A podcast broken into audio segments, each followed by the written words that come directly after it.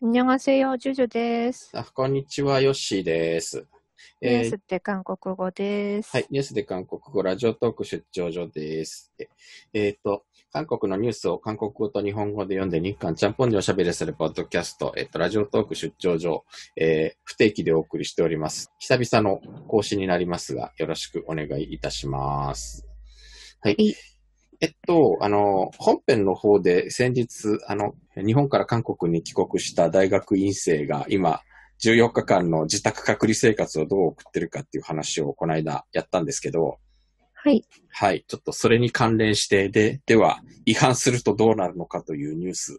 はい。はい。なかなか大変です。政府が導入した手首用安心バンドを着用させられる自宅隔離の無断離脱者が初めて出た。行政安全部のパク・チョンヒョン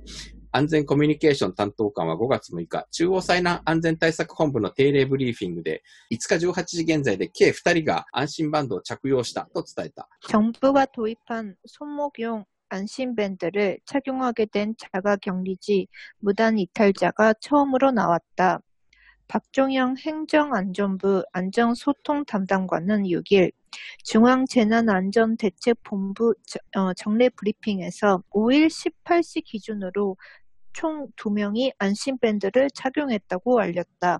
政府は先月27日から隔離地を無断で脱出したり、保健所など当局の電話に応じない指針違反者に本人の同意を得て、安心バンドを着用させている。もしバンド着用を拒否した場合、自宅隔離から施設隔離に転換される。費用は本人負担で、このような不利益とは別に1000万ウォン以下の罰金、または1年以下の懲役などの処罰を受けることもある。 정부는 지난달 27일부터 격리지를 무단으로 벗어나거나 보건소 등 당국의 전화에 불응하는 지침 위반자에게 본인 동의를 받고 안심 밴드를 착용케 하고 있다. 만일 밴드 착용을 거부할 시 자가 격리에서 시설 격리로 전환된다. 비용은 본인 부담이며 이 같은 불이익과 별개로 천만 원 이하의 벌, 어, 벌금 혹은 1년 이하 징역 등 처벌을 받을 수도 있다.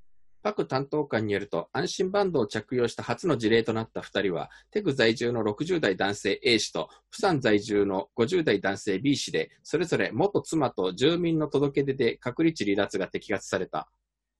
박 담당관에 따르면 안심밴드 착용 첫 사례가 된 두 사람은 대구 거주 60대 남성 A 씨와 부산 거주 50대 남성 B 씨로 각각 전 부인과 주민의 신고로 격리지 이탈이 적발됐다.えっ、と、A 氏は隔離地を離れて、元配偶者が経営する近くの喫茶店に立ち寄ったが、元配偶者の通報で逮捕されたと翻訳するのがいいのかな捕まった。 各担当官はこの男性が最初、安心バンドの着用を拒否したとして、施設隔離命令を受けた翌日、施設施設隔離執行をしに行く途中、安心バンドを着用して自宅隔離をするといい、現在自宅隔離中と伝えた。B 氏は自宅隔離中に近くの中学校を散歩していて、住民の届け出を受けて摘発された。 A 씨는 격리지를 벗어나 전 배우자가 운영하는 인근 다방에 들렀다가 그의 신고로 붙잡혔다. 박 담당관은 이 남성이 처음에 안심밴드 착용을 거부했다며 시설 격리 명령을 받은 다음 날 시설 격리 집행을 하러 가는 중 안심밴드를 착용해 자가 격리를 하겠다고 밝혀 현재 자가 격리 중이라고 전했다. B 씨는 자가 격리 중 근처 중학교를 산책하다가 주민 신고를 받고 적발됐다. 야, 기비씨나. 기비씨였으네. えっ、と、この安心バンドってもちろん GPS が仕込まれているやつなので、居場所がどこいるかわかるってやつ。えっと、本編のエピソード110で、あの、ヨヒョンジュン君が、大学院生のヨヒョンジュン君が日本から韓国に帰国して14日間、ビラのオプタルバンで、あの、1日どこにも外に出ないで暮らしてるって話をしてたじゃないですか。はい。持ってるスマホに2つアプリを導入して、で、それで居場所がわかるようになっていて、体温を毎日2回測らないと保健所とか、あの、市から連絡が来るっていう。だけど、うん、だけどまあ、スマホを置いて散歩をしていても、別に多分、把握はされないだろう。だけど、うんうんあの、基本的に外出は禁止っていう結構、割と厳しい隔離命令なんだけど、やっぱなんか、違反すると通報されて強制的に GPS の腕輪をつけさせられるのね。ねあと結構近所の人が、あれなんですね、通報するって話でしたよね。うん。実際このニュース見てると、本当にうん元妻とか近所の人とかが散歩していて、うん近所の人が通報するっていう、なんか本当にそうなんだなっていう。うん。いやー、厳しいなーというか。日本ここまでしたら人権がとか言われるのかな。うーん、きっとね、なかなか、個人的にはやっぱりなんか、さすがにそれは怖いなと、そういう住民の相互監視みたいなのってなかなか辛いなと思うけど、でもなんかあの、前回その出てくれたユヒョンジュン君もあの後電話かけてきて、いやでもやっぱり、はあはあまあ自分はそうやって不自由な生活だけど、まあ家から出ない生活はそんなに苦じゃないしっていうのもあるんだけど、やっぱなんかそういうふうに徹底して、あの、隔離している、まあ韓国政府のやっぱ対策には安心感があるみたいなこと言ってたんで。へー。うん。あのヨヒョンジュン君が。あの、あの、あのひねくれ者の彼がですね、おうん、結構やっ。ぱ、まあほら、か彼はほら、も模範隔離者と言ってたじゃないですか、自分で。政府の指針に違反せずに、はい。ちゃんと家から一歩も出ずに、うん。うん。多分、屋上散歩するぐらいだったら、まあできるんだろうけど、それぐらいだったら誰も何も言わないんだろうけどさ、屋上散歩するほどのスペースあるのかな？わかんねえ。ないかもね。う。うんん。うん。でもほら、やっぱ彼もこの間言ってたけど、同じマンションというかビラの住民とか、やっぱそういう人から通報されるっていう可能性はあるみたいな話してたから、結構やっぱり徹底してるんだなという気はする。うん。ここまでやる必要があるのかと正直思ったりはするけど、やっぱりここまでやるからこそあんなに防げている側面もあるのだろうか。ですよね。うん。あとなんだかんだ言ってやっぱり韓国って規模が小さいから可能なのかなっていう気もするんですけどね。うん。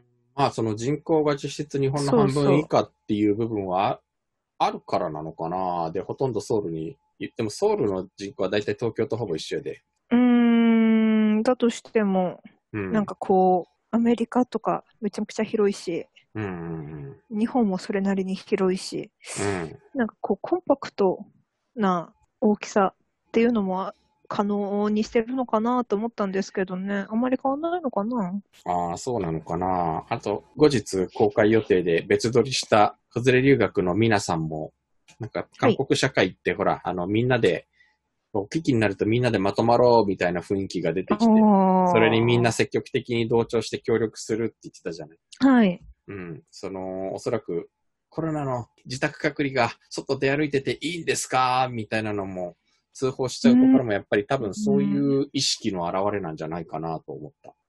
なのかな？うん。結構だってやっぱり、この韓国政府のコロナ対策って、割と韓国国民一般的に支持で支持度は高いよね。ですね。どの世論調査でもやっぱり6、7割は、あの、支持しているって出るし、ね、大統領の支持率も7割でしたっけ？うん今すごいんですよね。リアルメーターだったかな。この間ついに7割に乗ったと言って、なんだかね、コロナ対策レームダックにならない後半。